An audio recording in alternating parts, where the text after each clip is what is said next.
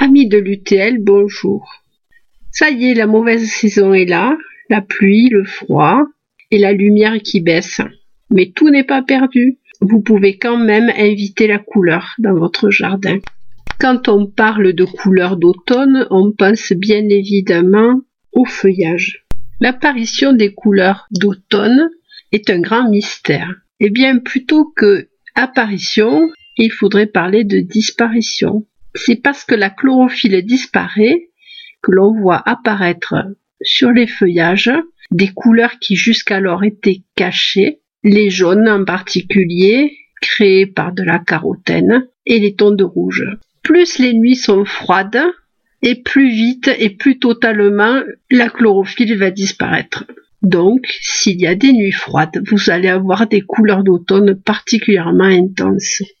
Cela fait maintenant plusieurs années que les jardins de ville accueillent des petits érables japonais, des miniatures délicates aux feuilles découpées qui arborent l'automne venu des couleurs flamboyantes. Bien que beaucoup de sujets demeurent petits, il convient de se renseigner sur leur taille finale pour ne pas avoir de mauvaises surprises. Tout dépendra de la place dont on dispose pour les laisser grandir.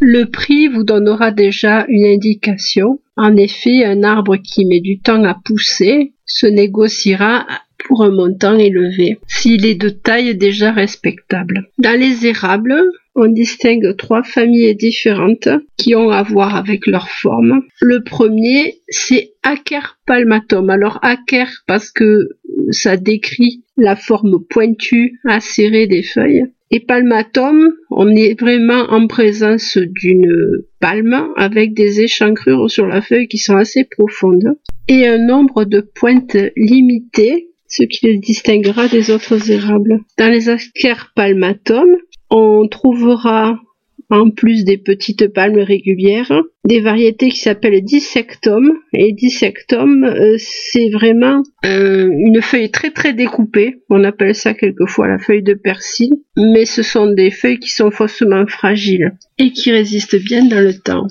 Résistant à la pollution, les Acer palmatum détestent par contre le bord de mer et les embruns. Comme beaucoup d'érables, il préfère un soleil filtré, tamisé. La mi-ombre pour lui est une exposition idéale.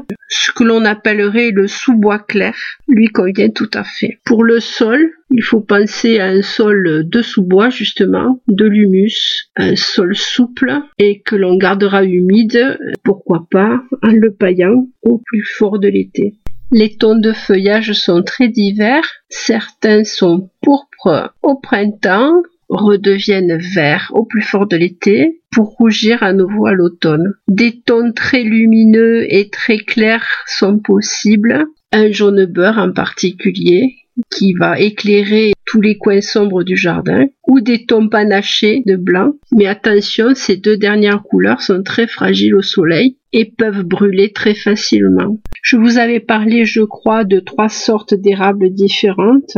Alors après la Ker palmatum, euh, la Ker japonicum. Alors la, la japonicum va se distinguer de la Ker palmatum par des échancrures beaucoup moins profondes et par un nombre de pointes bien plus important. Attention, l'Acer japonicum peut atteindre, pour certaines variétés, entre 6 et 9 mètres. La troisième variété d'érable, c'est l'érable Shirazawanum. Alors ça a été nommé par un botaniste japonais en l'honneur d'un de ses amis qui s'appelait Monsieur Shirazawa et celui-ci ressemble énormément à la euh, japonicum, donc euh, beaucoup de pointes, des échancrures euh, peu profondes, mais par contre les feuilles sont nettement plus petites. Suivant les variétés et les teintes de départ, vous aurez toute une palette de coloris d'automne absolument éblouissants. Si vous voulez aller admirer des érables in situ, comme on dit, ne manquez pas d'aller visiter le jardin de la poterie Hélène qui se trouve à Terme Magnoac. Alors terme c'est pas terme comme thermalisme mais c'est terme T-E-R-M-E, e, c'est-à-dire euh, la fin du Magnoac. C'est un jardin remarquable Il en a euh, le certificat et c'est le seul jardin remarquable qui existe dans le département en dehors du jardin Massé. Une poterie au départ, tenue par deux Allemands amoureux du pays, qui s'est très vite transformé en très très beau jardin que vous devez absolument aller voir. Je dois préciser que Renate, la propriétaire du lieu, est une excellente pâtissière et que vous pourrez siroter du thé et grignoter des petits gâteaux tout en contemplant la forêt d'érable qui fait partie du jardin. C'est le moment d'aller dans les pépinières avant que les feuilles tombent pour faire votre choix si vous avez décidé d'adopter un de ces charmants petits arbres. Les couleurs d'automne seront au rendez-vous. En pépinière, vous pourrez peut-être également admirer le parotia de Perse ou encore le guénier du Canada, aux couleurs ébouriffantes mais qui malheureusement ne supporte apparemment pas les étés caniculaires. Allez faire un tour sur les sites pour admirer leurs belles couleurs automnales. Ce dont je voudrais vous parler maintenant, ce sont les écorces.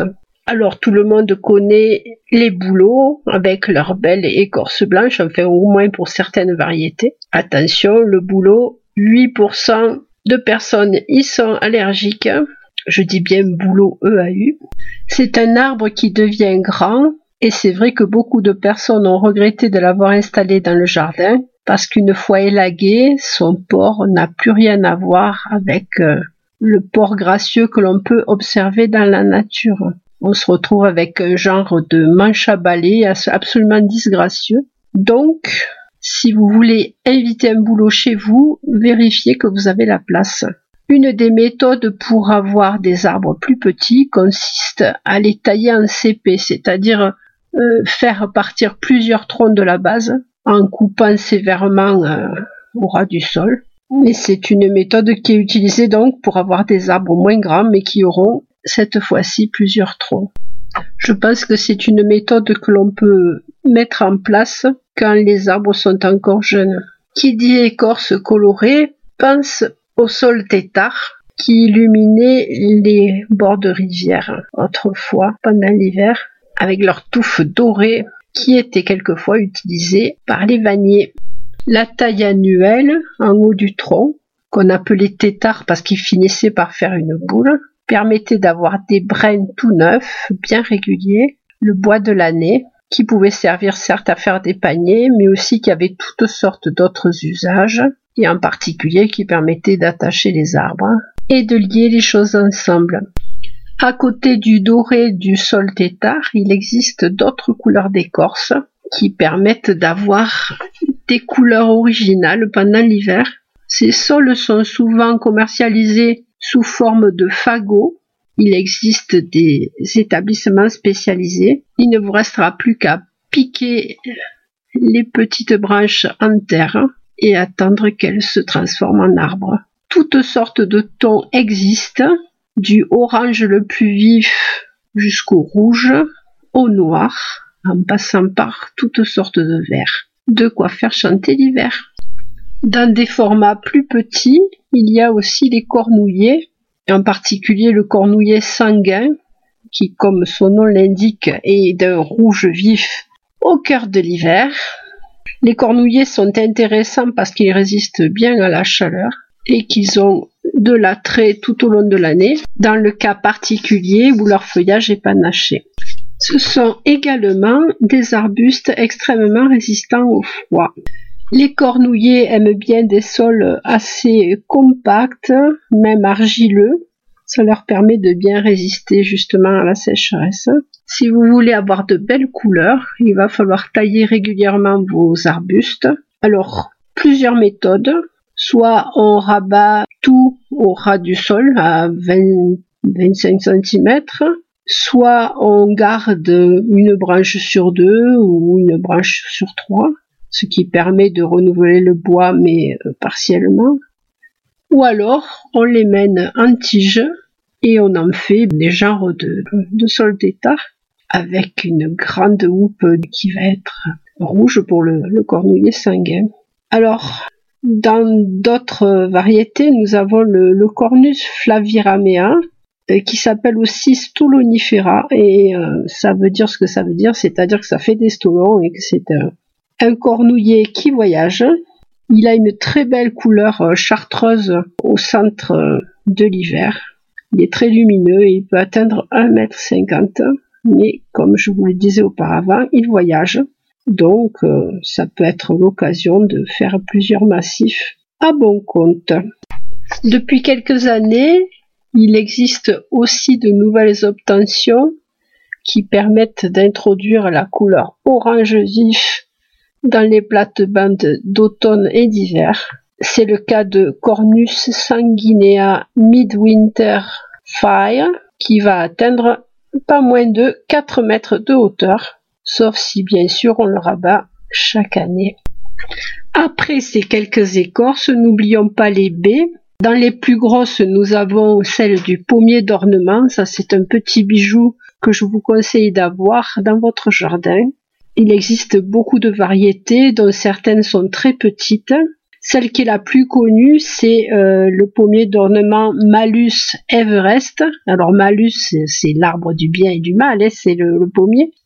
Le malus Everest, c'est une obtention de l'INRA qui date de, plusieurs euh, décennies, qui a donné toute satisfaction pour polliniser les arbres fruitiers, mais qui par ailleurs a des boutons roses vifs, des fleurs blanches merveilleuses, et qui porte à partir de l'automne des petites pommes rouges qui font le délice des merles et autres oiseaux.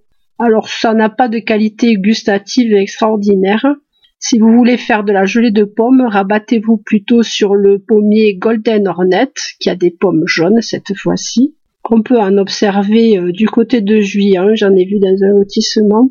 La croissance de ces arbres est rapide. Pour le pommier d'ornement Everest, vous aurez en plus des petites pommes rouges, une belle écorce ambrée. Et si vous avez le bonheur d'avoir des petits enfants, il ne sera plus difficile désormais de leur expliquer les saisons, avec floraison, petits fruits et changement de couleur de feuilles à l'automne, et puis les arbres tout nus à la fin de l'hiver. Autre baie à l'aspect un peu désuet et que pour ma part j'aime beaucoup, ce sont les symphorines, alors des arbustes assez bas et qui portent des baies blanches toutes rondes en grappe au bout de branches toutes souples c'est très joli et ça a un petit côté rétro que personnellement j'aime beaucoup. Si vous n'êtes pas fan du blanc, vous avez aussi une variété rose. Alors nous finirons par le hou, c'est la saison. Des houes, il y en a des quantités, avec épines, sans épines, bien froncées, à petites feuilles, à grandes feuilles, féroces. Mais c'est vrai que un de leurs attraits principaux, ce sont ces belles boules qui décorent nos maisons au moment de Noël. Tout le monde connaît les baies rouges, mais il existe aussi des houes à baies jaunes. Si vous devez en acheter, allez en jardinerie au moment où les baies sont présentes, cela vous évitera de faire des erreurs. Et il faut savoir aussi qu'il n'y a que les houes femelles qui portent cet ornement. D'où la nécessité de ne pas acheter un hou tout nu. Les houes sont des plantes coriaces. Pour preuve, la résistance à la bombe d'Hiroshima au même titre que le ginkgo biloba. C'est quelque chose que l'on connaît peu. La poussée lente, il faut être patient, mais c'est un arbre qui a peu d'ennemis et qui est bien résistant. Si vous choisissez une variété à feuilles panachées, de jaune ou de blanc, vous aurez en plus une touche de lumière dans l'endroit où vous l'aurez planté. Pas de plein soleil, plutôt euh, mi-ombre, c'est encore dans les haies en mélange avec d'autres plantes que le hou se plaira le plus. Voilà, chers amis de l'UTL. J'espère que cela vous aura donné quelques pistes pour colorer votre hiver. Je vous dis à très bientôt. C'était Annick Valérie pour les causeries vertes.